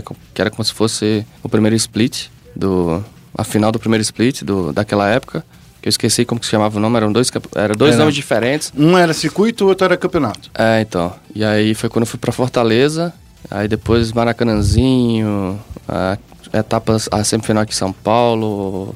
Aí deslanchou todas as finais de CBLOL. Alguns, fui fui convidado para alguns eventos também fora do país, pra, pra cobrir. Você foi lá na Turquia, junto com o Pablo Rafael? Não, pior que não. Você não Nunca- foi pra Turquia? Eu nunca cobri um campeonato de LOL internacional. Sério? Sério. Mas Série B não Porque- tinha esse prestígio? Não, porque na época, isso era engraçado, porque a- na época, em 2000, em 2015, quando a gente, quando mais CNB, quando começou a ter estúdio e tal, a Riot não, não considerava a gente site, é, a gente era um fan site. Ah, é? É, isso eu, em primeira mão aqui, ó. Então, revelações, revelações. Ainda vocês, além de ser xingados pelos amigos jornalistas, A também gente- não era era, reconhecido pela Riot. A gente não tinha esse reconhecimento, então a gente não era convidado pra, Caraca. pra strip da, da Riot. Então, é, desde 2014, 2015, a gente que pagava do bolso para ir cobrir a- as finais. Então, é, Fortaleza, Maracanãzinho no Rio, Florianópolis. A gente foi ser convidado para primeira, pela primeira vez em 2016, se eu não me engano. Ou a final, a final do segundo split de 2015, se eu não me engano. Mas foi assim, foi bem, Mas em bem depois. 2016 você tava lá em Curitiba. É, em 2016 já, aí, aí já era. Aí já foi, já teve o reconhecimento. Já, Ah. Daí o dois anos. Junqueira já tinha liberado a grana, tira, tirado a teia do bolso. É, e aí a gente já, Na já, já época era participava. Junqueira, né? Era. Então, Mas foi isso. A gente, a gente lutou um pouquinho contra a Riot nessa época pra. vocês faziam que nem a SPN faz, que nem a gente faz aqui na SPN, faz, começou a fazer umas matérias assim, pô, é, right, você tá dando umas mancadas aqui, ó, esse aqui é errado, isso aqui é errado. E A gente falava, a gente falava. A gente não tinha esse receio na época, né? Por incrível que pareça. é, a gente fez algumas matérias envolvendo a Riot, assim. Eu não sei se, se era por isso que eles não, não, não convidavam a gente, não sei, mas. Hoje tá bem diferente, hoje eles estão bem, bem mais abertos, né? Então. Todo Bom, mundo hoje cresceu. vocês não tem mais mais CNB. O que, que aconteceu com o site? Ele tá ó, parado, on Ele hold? tá respirando Por por aparelhos. aparelhos. tá lá parado, assim. Não sei se ele vai, se ele vai morrer, se ele não vai. Então, pra mim ele já deu aquela, tá naquela morte Lenta. lenta, né? Eu Enquanto o domínio existir, ele vai continuar lá? vai continuar lá, talvez não, né? Não sei qual, qual vai ser a, a definição do Júnior do Kleber, mas É que também, sendo bem honesto, só pra falar aqui pra galera, a gente veio que deu um golpe de misericórdia meio que sem querer, né? Que a gente foi lá, você já tinha saído, o Supra já tinha saído, daí tinha ficado o Pumba e o Vitor Ventura. isso. E daí surgiu uma oportunidade de ter uma abrir uma vaga aqui na SPN e eu falei assim, pô, quem eu chamo? Vou chamar um dos caras que são fodas. Você não dava pra ser. Não dava pra ser o Supra, porque vocês ganham mais do que eu, inclusive. Aham, é assim. É, daí a única pessoa que chamou, é, sobrou era o Vitor Ventura. Eu acho que ele ainda estava muito verde na época, porque estava fazendo faculdade. E o Pumba. E eu falei assim, e aí, Pumba, quer vir trabalhar na SPN? Cara, é o meu sonho trabalhar na SPN. E, É, então ele, eu lembro que ele me falou, recebi um convite da ESPN e tal, sempre assisti. É, o que, que você acha? Falei, velho, só vai, mano. Não tem nem que, que pensar duas vezes. O site já tava naquela. Tava decaindo já, e, pô, uma oportunidade dessa, e o Pumba é um moleque que. Muito É esforçado. muito esforçado. Ele. Aberto a aprender também. Isso é é bem legal. Muito. Se ele, se ele não fosse tão aberto a aprender, ele teria saído mais CNB muito rápido. Porque o Supra, é, ele é um cara muito chato, assim, Sim. em, em relação a ter algo é, muito bom, sabe? Um produto final muito bom. E o Pumba, ele não veio da, da, da escola de jornalismo e tal, mas sempre teve a paixão pela escrita e tal, e, e sempre foi muito aberto a aprender. E hoje, eu leio os textos dele, putz, é muito bacana ver onde ele tá hoje. Hoje em dia o Pumba ele tá assumindo algumas responsabilidades. Ele fez uma matéria investigativa muito boa da DreamHack, que ele passou algumas semanas. Foi muito legal porque ele já tinha muita bagagem, sim, mas foi, ver- foi bom ver que aquela matéria ele praticamente fez sozinho. Eu estou numa época muito tribulada na minha vida. Eu não estou conseguindo ser o editor dos sonhos de ninguém, mas era. Eu falei assim, pô, você conseguiu fazer um trabalho bem, bem feito. Parabéns, graças ao, ao Sete e o Supra.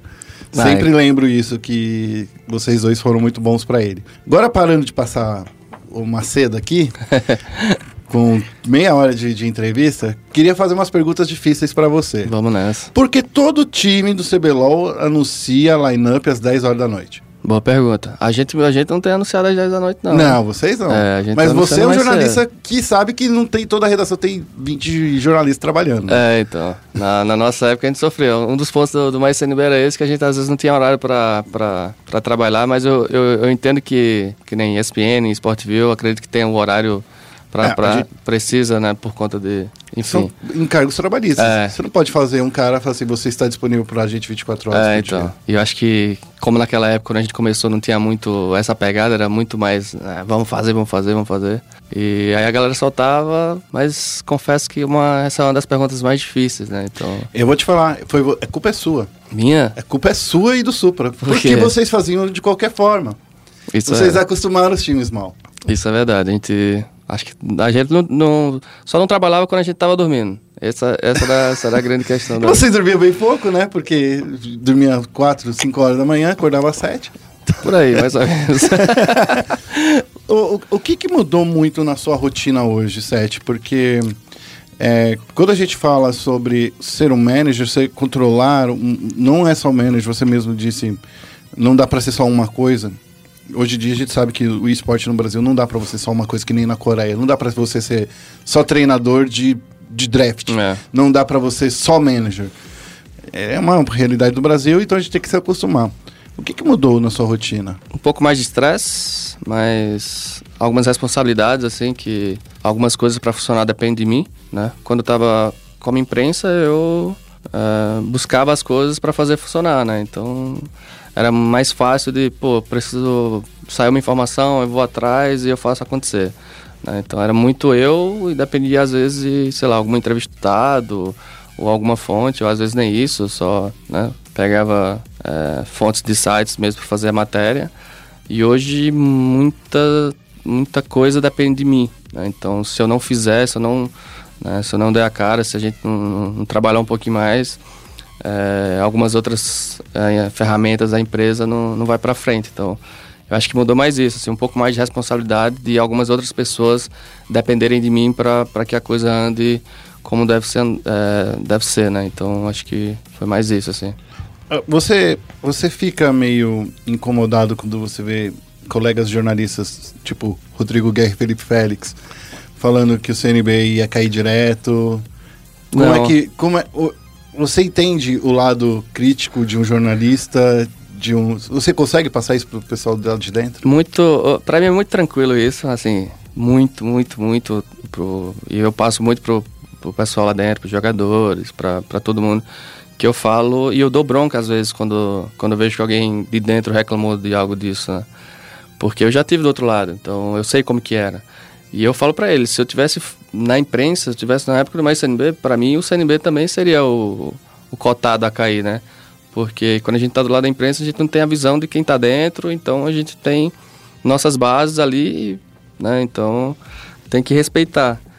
E eu não, não fico não fico puto ou coisa desse tipo, assim. Eu super entendo, super respeito. E eu passo pros moleques isso que a imprensa está fazendo o trabalho dela e vocês têm que vocês têm que entender que não é igual a gente que a gente está no dia a dia. A gente sabe é, como que tá acontecendo as coisas. Quem está lá fora não, não tem a menor noção às vezes, né? Então isso é o que pra gente não, não influencia nada, assim, no CNB. É algo bem tranquilo mesmo. Tanto pra mim, que, né, quanto pro, pros moleques, pros donos também. Acho que eu ter vivido isso me ajuda hoje a não ter essa preocupação extra, porque eu acho que... Sabe que não é pessoal. É, então, não é. Tipo, é to- tá todo mundo fazendo seu trabalho baseado no que, que tem em mãos, né? Então, acho que pra...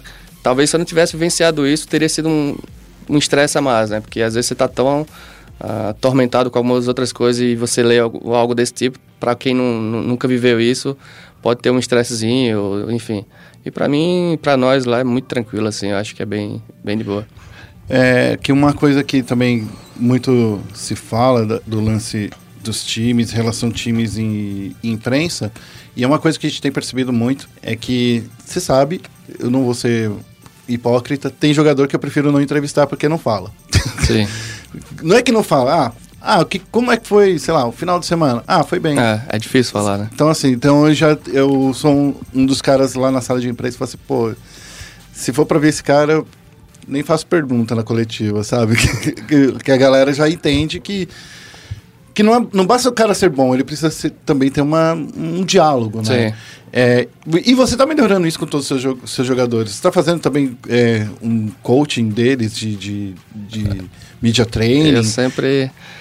é, eu não tenho nenhuma especialidade, assim, sei lá, nunca né, treinei ninguém e tal. Eu só tento ser um jornalista ao lado deles ali, porque eu fico pensando, poxa, se eu estivesse na, na sala de imprensa, viesse um jogador desse, eu ficaria chateado, né? Então eu, eu tento falar para eles, tanto é, relacionamento com, com as redes sociais, né, que alguns meio que evitam, não gostam, e eu falo da importância de, de eles estarem presentes, deles se posicionarem, é, até para falar o Hulk, principalmente, um exemplo claro, ele não falava bem, ainda não fala bem, mas aos poucos a gente tenta, eu tento dar uma, umas cutucadas nele para que ele melhore, para que ele treine.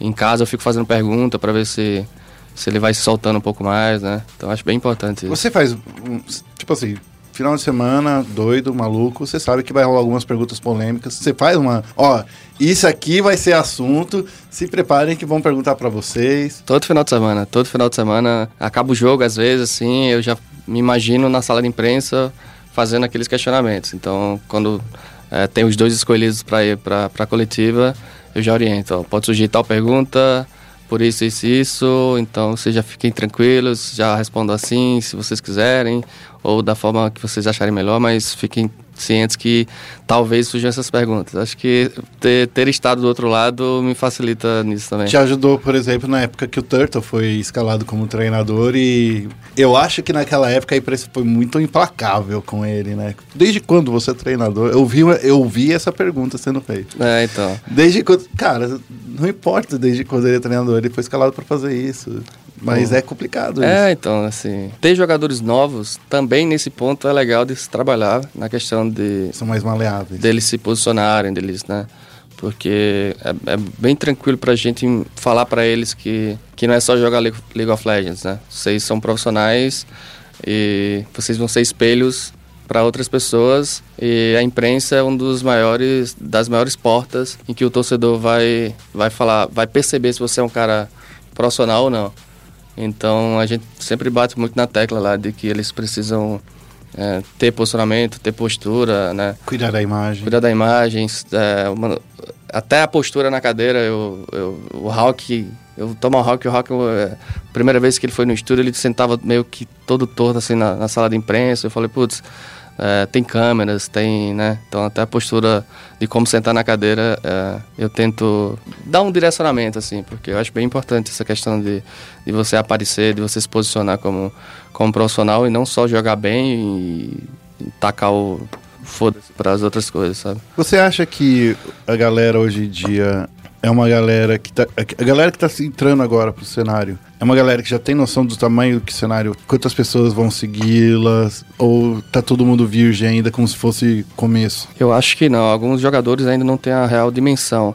E não só os novos, na real, mas eu acho que os que estão dentro, é, às vezes perdem a noção do, da, de onde estão e do que representam, sabe? É, um exemplo disso é a Arena. A gente tem a Arena, o CNB Arena, e quando a gente levava a torcida para lá, eu fazia questão de, de, de fazer com que eles percebessem que mesmo quando a gente perdia, tinha pessoas lá que ficavam até o final esperando eles voltarem para pegar um autógrafo, para dar um abraço, sabe? Pessoas emocionadas e tal. Então, acho que alguns jogadores que estão dentro às vezes se perdem. Eu acho bem importante uh, os times uh, mostrarem o quão importante eles são para uma nova geração. E os novos também, às vezes, são bem perdidos ainda, assim, nesse quesito, né? Acham que é muito é, treino, CBLOL, e conhecer outros jogadores e às vezes ainda não tem a noção da dimensão que é da, de quantos torcedores tem ali é, torcendo, apoiando, criticando. Talvez por eu ser um pouco mais velho, assim, já eu, eu, eu sou um pouco bem um pouco não, sou muito emotivo e às vezes eu, eu paro para pensar, por onde é que a gente tá, o que a gente tá construindo, né? A gente tá tendo a oportunidade de construir um, um esporte praticamente do zero sempre me coloco no, no, ponto de vista de que tem milhares de pessoas querendo estar onde a gente está tem milhares de pessoas que choram, que sofrem. Tento passar isso para os novos e até para os mais, mais velhos, né? O PBO que está tá há muito tempo lá no time, já tem noção de, disso, né? uhum. né? Ele, ele, como pessoa e como profissional, mudou bastante é, a postura esse ano, mas eu acho que ainda o pessoal precisa. Os novos precisam entender os, e os mais velhos não podem esquecer da importância que tem para. Do tamanho, né? Do tamanho que, que é o cenário de quantas pessoas idolatram eles. Ô, Sete, tenho mais duas perguntas para fazer para você. Vamos nessa. E essa pergunta aqui vai ser mais capciosa. Vamos. Hoje em dia, o, o CBLOL, ele cresceu, expandiu, tá... Eu acho que é a época que a gente tem mais veículos trabalhando lá dentro do, do estúdio da Riot, maior número de interessados. O que, que você acha que evoluiu na cobertura jornalística do CBLOL? Porque eu acho que isso é o que você está mais próximo hoje em dia, né? É e eu acho que é uma das coisas que é muito questionada pelos leitores. Questionado sobre veracidade de vazamento, questionado sobre se, se o portal está fazendo picuinha contra o time. Como você enxerga hoje? Eu não, não vejo que tem tantas. Me desculpem as pessoas que, que, que, são, que são fãs de sites e que escrevem, mas eu acho que ESPN, Mais Esportes e, e Sport TV, então são esses três veículos. Eu acho que que são poucos. Eu achei que teria mais veículos de impacto, né? Eu não sei se, se evoluiu tanto na questão quantidade de veículos que fazem jornalismo de verdade, sabe? Então eu sinto essa falta ainda hoje. Eu sei que tem muitas pessoas que gostam de escrever, que vão no estúdio, que né, estão buscando seu espaço. Eu não sei como que é o conhecimento delas em relação a, a ser jornalista, né? Então às vezes vazar uma informação em um site em que não tem jornalistas atuando de fato, talvez tira um pouco da credibilidade da imprensa hoje, sabe? De, de, de portais que estão, que realmente tem jornalistas profissionais trabalhando e tal. Então é uma balança meio que pode, pode acabar uh, pendendo mais pro lado de quem vaza as informações sem apurar tanto, sem, sem ter aquele trabalho de preocupação de, putz, será que, será que eu posso fazer isso? Será que né, eu tenho informações de fato concretas para esse texto para o ar, porque quando a gente começou não tinha tantos portais, então a gente... Era só vocês Team Play. É, então a gente tentava fazer o nosso, né, da forma que a gente achava que, que, que era para ser feito, e não tinha ninguém para vazar alguma informação que, que, que furasse, que, assim, que, que quebrasse a credibilidade que a gente estava tentando construir naquela época, né? Então, hoje eu acho que a galera tem que ter um pouco mais de cuidado, assim, o pessoal que está nesse meio, que está escrevendo, né? Por mais que seja, que não se, se tratem como jornalistas, mas a partir do momento que você vai no estúdio, que você está cobrindo, que você está levando alguma informação, pessoas que estão lendo vão acreditar muito em você. Então, você é muito referência, mesmo você não sendo jornalista de fato. Eu penso que não deve, assim... Eu, eu penso não, eu espero que, que esses vazamentos, assim, que às vezes acontecem, que não são verdades, né? Por exemplo, eu vou... Eu até falei com ele esses dias, que, que foi o caso do Heitor, né? que, que tweetou sobre o, o coreano no CNB e tal. A gente já conversou sobre isso e tal, eu com ele. E eu até alertei ele da importância que, que ele tem pro cenário, né? Tipo, ele vai no estúdio, ele, ele cobre e tal. Ele acabou tweetando alguma coisa, apesar de o tweet não ser uma, uma ferramenta, né? Tipo, de veracidade, mas é, é você falando, você influenciador, falando alguma coisa, né? Então, A gente fala que tem muita gente que se informa só pelo Twitter. Pelo Twitter. O, o, o, o set, eu acho assim. Por exemplo, a gente tá aplicando aqui na SPN uma coisa que não vale a pena você gastar uma hora fazendo uma notícia, que às vezes a notícia se resume em um tweet. sim. Eu tô falando pra galera, pros nossos redatores, solta só o tweet. Se você resume uma notícia em um tweet, ela não vale a pena você trabalhar uma hora em cima dela. Não, concordo plenamente. Então, eu acho que a imprensa hoje em dia tá muito, muito bacana de, de quem faz mesmo jornalismo tá, tá legal. Eu, eu sou bem sincero, acompanho a ESPN, Mais Esporte e, e Sport acho que são os três sites que, que eu mais vejo. Mas eu, eu gostaria de ter mais profissionais, assim, né, envolvidos, profissionais engajados, jornalistas mesmo, atuando em outros sites, assim, para que a gente tenha mais conteúdo é, sobre o CBLOL. Coletiva de imprensa, para mim, não, eu não sei se não é a melhor saída para quem está produzindo conteúdo. Acho que se eu tivesse mais CNB ainda, a gente estaria brigando com a Riot sobre isso. É como a porque- gente fez. é, A gente fez, inclusive, é por isso que a gente combinou agora com os times de todo, todo domingo a gente fazer uma entrevista para a SPN, né? E isso é uma coisa que está trazendo muito conteúdo bacana novo para a SPN. E a gente está fazendo agora essas partes aqui, como o chat aberto, que a gente está trazendo jogador técnico, até manager É. de time.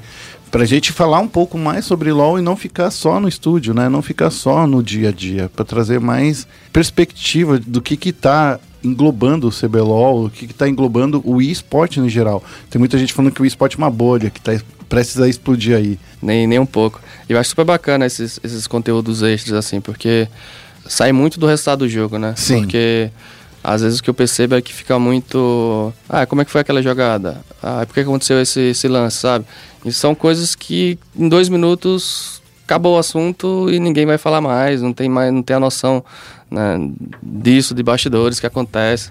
Então, eu acho que entrevistas individuais para geração de conteúdo, para quem realmente quer mostrar de fato o cenário, é é a saída. E para os clubes, né? Porque numa coletiva, querendo ou não, são 10 minutos ali que vocês têm, né? No, cada clube tem. São 10 minutos que são efêmeros, aquilo mesmo que você disse, né? Vale para aquele momento, o momento da, da emoção, da momento após jogo. Você não consegue aprofundar um tema, você não pode um jornalista mesmo. Eu eu sou um dos caras que fala assim, sou meio chato, porque as perguntas que tem que ser feitas ninguém faz. Eu falo falei, falo, por exemplo, quando o Joko não subiu no, no caso da PEN. Tipo assim, eu esperei oito minutos da coletiva para ver se alguém per- perguntaria isso.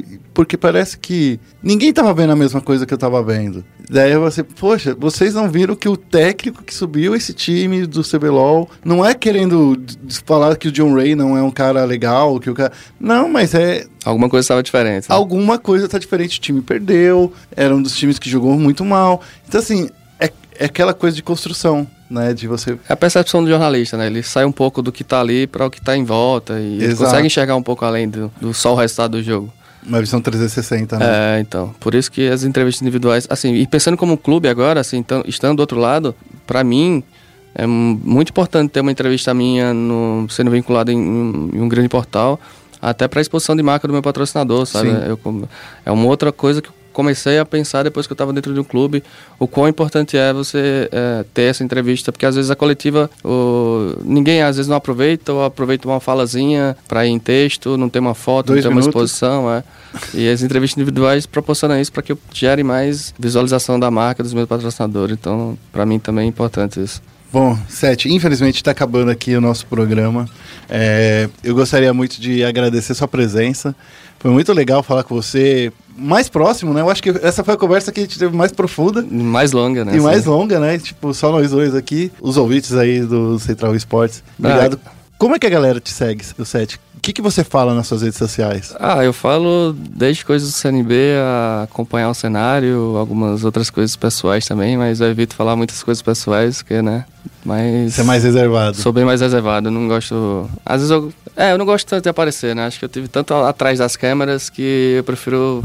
Preferia fazer perguntas a respondê-las. então- Dizem que esse é o trabalho do manager, de ficar atrás das câmeras. É, então, mas é, uma coisa importante que eu, que eu quero deixar claro pra galera é que é, a, a figura do manager, às vezes. É, Não é ser babá, né? Já foi assim, já foi assim, há um cenário muito atrás, porque é, os jogadores eram muito novos e eu, eu entendia que o manager era aquele cara que é, tinha que dar aquele suporte. Então, hoje em dia, não, hoje em dia eh, os jogadores já estão, eh, financeiramente falando, bem mais.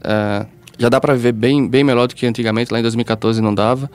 Então eles já são bem responsáveis e eu acho que é, é, é bem importante também é, dar essa responsabilidade para os jogadores. Então eu não, eu, não, eu não gosto de ser pai, eu não gosto de ser babado de ninguém.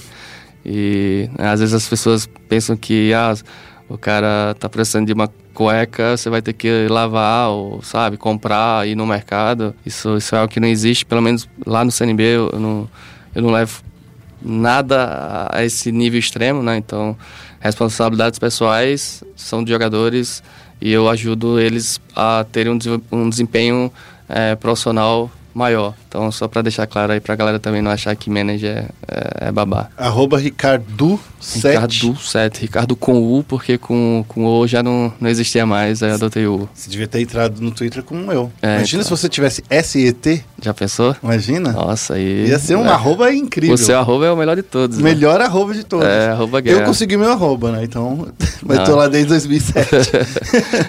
Longa Sete. estrada. Muito obrigado, tá? É, galera que está ouvindo aí o programa, a gente vai chegando aqui no final do Central Esportes. Esse foi o chat aberto com o Ricardo Sete, um amigo do peito. Eu queria pedir para todo mundo acessar o nosso site espn.com.br barra esportes para seguir também a gente no Twitter, ESPN Esportes BR, no Facebook é a mesma coisa, ESPN Esportes BR. Segue a gente lá e siga o Sete, que ele é um cara legal e que tá trazendo. Muito obrigado pela sua participação novamente, Sete. Eu que agradeço, Guerra. Abraço pra todo mundo aqui. tá Abraço, ouvindo. gente. Tchau, tchau.